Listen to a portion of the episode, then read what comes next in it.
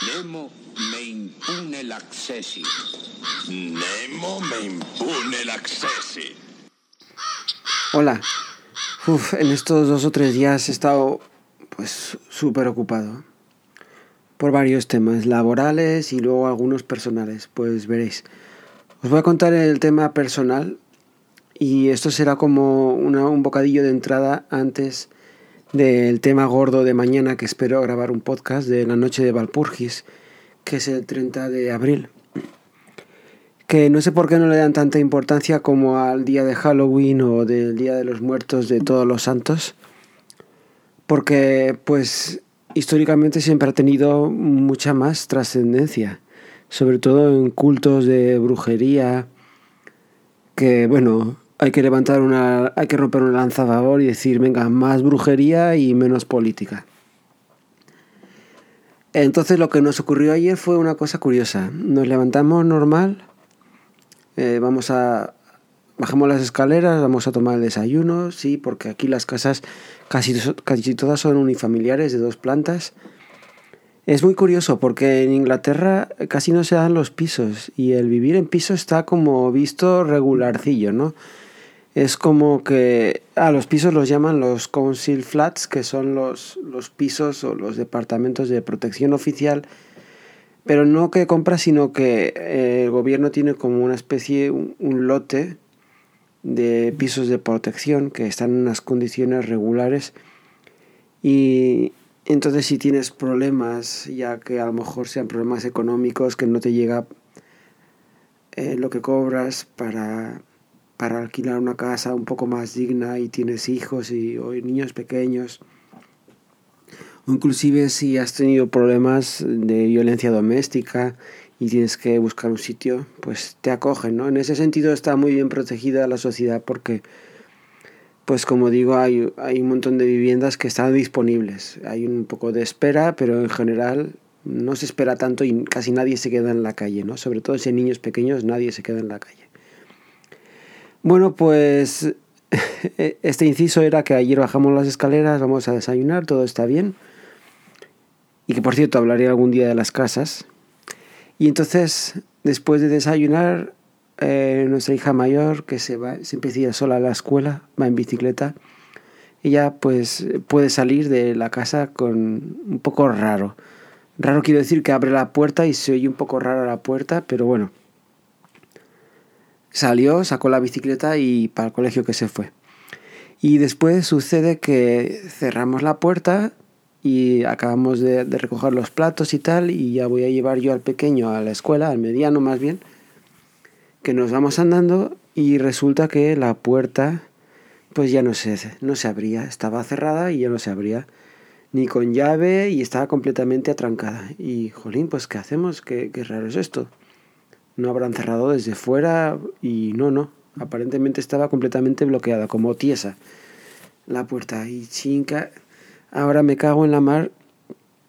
Pues no nos queda otra que, que salir por la parte de atrás, por una tapia y una puerta que hay allí rumbrosa que, que no está funcionando, que está trancada también. Y decimos, bueno, pues por ahí que vamos a tener que salir para llevar al peque a la escuela.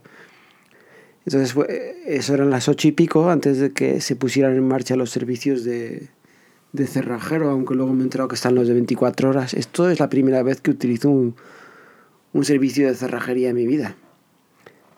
Pues resulta que dejo al crío en la escuela, volvemos y llamo y va con toda la pachorra. Oye, ¿qué pasa? ¿Que te corre prisa para esto de la cerrajería? Y digo, hombre, pues un poco sí, tenemos la opción, o sea, no nos hemos quedado completamente encerrados. Podemos dar el saltico por fuera, pero dice, vale, venga, a la una de mediodía, pues, venga, pues. Yo es, trabajando toda la mañana, eh, mi esposa ya sí, pues tuvo que salir por fuera y tal. El cartero cuando llegó, pues tuve que darme toda la vuelta para recoger un paquetillo que llegó, en fin, hacer las comedias. Y después resulta que llega este hombre y dice, oye, no sé qué ha pasado aquí, que esto no lo había visto nunca, ¿eh? Y digo, hombre, pero aquí que... Dice, oye, que normalmente se hace este truco con las puertas, no sé qué estaba haciendo, con un martillo, un destornillador, un, un taladro, Y dice, y, esto ya se abre.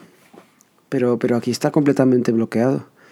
Por lo visto debe llevar como un pasador metálico que va de arriba hasta abajo y llevan unos anclajes, como unos dientes que cierran la puerta. Entonces los dientes habían quedado completamente abiertos e incrustados en la pared. Y todo metalizado, claro, para mayor protección. Y eso estaba completamente ahí bloqueado, imposible moverlo.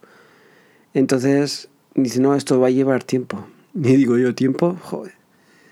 ¿Y eso, eh, eso qué significa? A ver, ¿por qué? Y dice, pues claro, tiempo, el tiempo es dinero. Entonces sacó una sierra y empezó a cortar cada uno de los, de los pasadores metálicos. Y yo le dije, oiga, pero ¿y esto qué lo va a cubrir el seguro? Esto... Y dice, no, esto no lo cubre el seguro. Dice, ni aunque tengas una cláusula específica que te diga que, que, cubre puertas, no, solamente si se te olvida la, la llave fuera o más bien dentro y estás afuera, que pero con estas puertas que hay aquí no puede pasar eso. O si te entran a robar o si ha sido que alguien te ha hecho daño a propósito. Pero esto se podría considerar simplemente mala suerte que has tenido que se ha fastidiado. Y entonces, bueno, pues allí vino la sorpresa, que, que estuvo como una hora y media el hombre sudando. Yo me imagino que no, no estaría inventando la situación, ¿no? Me imagino que realmente había un problema serio. Pues quitó toda la estructura metálica, finalmente pudo abrir la puerta, tuvo, al menos no la dañó, en la parte visible tuvo que hacerle agujeros, pero luego quedaron subsanados. Y cambió toda la cerradura. Y, y me dio varias opciones. Me dice, opción 1 es que te ponga esta cerradura de segunda mano, pero puedes conservar tus llaves. En ese sentido, te va a salir como por la mitad de precio. Y la opción 2 es que te ponga todo nuevo, pero no lo tengo aquí, entonces ya sería hasta mañana y si quieres ponlécelo a la puerta. Entonces, pues qué clase de solución es esa, ¿no? O sea, ¿cómo me puede decir eso? Entonces le dije, bueno, pues tengo que ir a... Tiene, esto tiene que quedar ahora. Y bueno, pues escogí lo de meterme con una pieza de segunda mano que lo que hace, según me estuvo contando, que es bastante interesante, es un poco, bueno, un poco vival es el hombre. Iba reparando por ahí puertas y entonces se iba quedando las piezas que, que iban desechando de las puertas. Pues imagínate que como os he dicho hay un riel vertical, en algunos casos está completamente roto, pero en otros está perfectamente bien y lo que falla es otra pieza como los engranajes o bueno, hay como 20 piezas diferentes. Entonces lo que va haciendo es recolectándolas todas y cuando al cabo de varias semanas las revisa y puede montar varias nuevas con todas las piezas viejas que ha ido recuperando, las que todavía sirven. Les echa aceite, les da una lustrada y quedan pues refurbished, que le llaman aquí, que es como reconstruidas como cuando puedes ir a comprar un ordenador de estos como reconstruido, ¿no? Que le llaman en Amazon Refurbish o en, Apple. Te compras un iPhone que también está refurbish, pues más o menos lo mismo. Ellos eh, le hacen una reparación y te lo venden. Y me dice, tú tranquilo, mira, te pongo este refurbish y son 12 meses de garantía, que normalmente te dan dos años. Y le digo, bueno, ¿y aquí qué pasa? Se me va a romper a los 12 meses. Y dice, no, lo que pasa es que la vida útil de estas cosas en las circunstancias de tu puerta es de unos 15 o 20 años y nuestra puerta debe tener unos 16 o 17 años. Lo que pasa es que es una, en un clima tan, tan triste como el de Inglaterra, que es tan propenso a la lluvia, a la humedad y la puerta está completamente expuesta, si no se cuida, pues enseguida tiende a, a oxidar por dentro. Eh, a lo mejor en otras casas que hemos vivido no teníamos ese problema porque las puertas estaban cubiertas con una especie de tejadillo y allí quieras que no, pues evita que la lluvia directa le caiga, ¿no? Pero aquí la que tenemos ahora es el golpe directo, el golpeteo directo, está siempre humedecida. Claro, uno no se pone a pensar en esas cosas hasta que pues dices, joder, pues sí, es verdad. Y me dice, nada, cada cuatro o seis meses tienes que cogerte un aceite de estos mecánico industrial. WD-40 que le llaman aquí, un aceite que es una marca muy conocida, WD-40, no sé si hay por ahí, por España. Y a echarle bien en todas las partes móviles, aceitarlo muy bien y dice que con eso puede tirar la tira de años. En fin, pues me cobró, claro, le pagué y, y en esas hemos quedado. A ver cuánto nos dura. Porque sí, lo que no podíamos estar era con la, con la puerta así. Entonces, eso aparte pues genera un estrés de... Pues son situaciones que ya cuando las has pasado pues hasta se olvidan, pero en el momento te generan pues un, malestar, ¿no? De aparte tener que estar lidiando con problemas de trabajo, con, con la situación del día a día. Y bueno, pero ya quedó resuelto. Así que de momento, además, hasta noto que va mucho más liviana la cerradura, va como más finita. Así que muy bien. Pues ya oficialmente ya me llegó la invitación para la vacuna. El lunes, ya lo comenté, pero hoy me ha llegado ya por carta.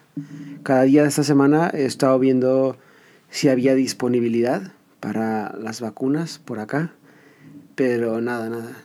Ahora veo en los periódicos que hay problemas de suministro. Así que bueno, veremos cuánto, cuánto van a tardar. Y por lo demás, vamos a ver qué pasa mañana con la noche de Valpurgis. Lástima que no coincide con luna llena para hacer un buen aquelarre. Y os emplazo, os emplazo hasta mañana o cuando pueda sacar el podcast. De momento mirad a las estrellas porque seguro que están muy bien.